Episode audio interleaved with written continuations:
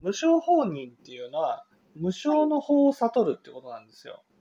無償の方。無償の法っていうのは、いわゆる私たちの肉体には魂が宿っていて、はい、その肉体が死んだとしても、魂は続いていくっていうことを悟ることが無償放任ってことなんです。その魂自体はそうやってあの修行のできた人は魂はそのままでしょうけども、まあ私たちみたいになれば、まあかなり崩れてきますよね。崩れていくのは、く崩れていくのは、ね、どうしてかっていうと、私たちは自分だと思ってるものは我であって、はい。魂じゃないんですよ。はあはそうそう、肉体が死ぬと我は崩れるわけですね。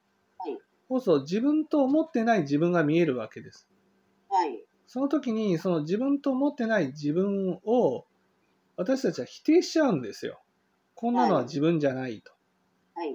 自分っていうイメージがあるからね。これが自分だと思う自分になろうとして、その見えてきた本当の自分を否定してしまう。はい。否定して壊そうとするんですよ。はい。で壊そうとすると実際壊れてしまう。はい。壊れるからバラバラになるんであって、その誰も、誰もが、誰も彼もバラバラになるわけじゃないんです。はいでも多くの人は、なっても存在っていうものは存在するわけじゃないですか。はい。そういうものを言うのかなと思って、そうじゃなくって。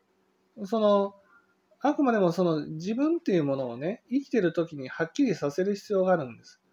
それは我じゃない自分を知るってことなんですよ。はい。自分って本当はどういうものかっていうことを知る。自分のイメージしてる自分じゃなくて、本当の自分を知るっていうことが無償放任っていうことなんです。そしたら死んで我が崩れたとしても、本当の自分が分かってるから、何ら自分が変わることはない。自分は続いていくっていうことだけが分かるので、苦しむこともないし、その見えた自分に対して否定することがないから、だから、その、うん魂が崩れるっていうこともないと。はい。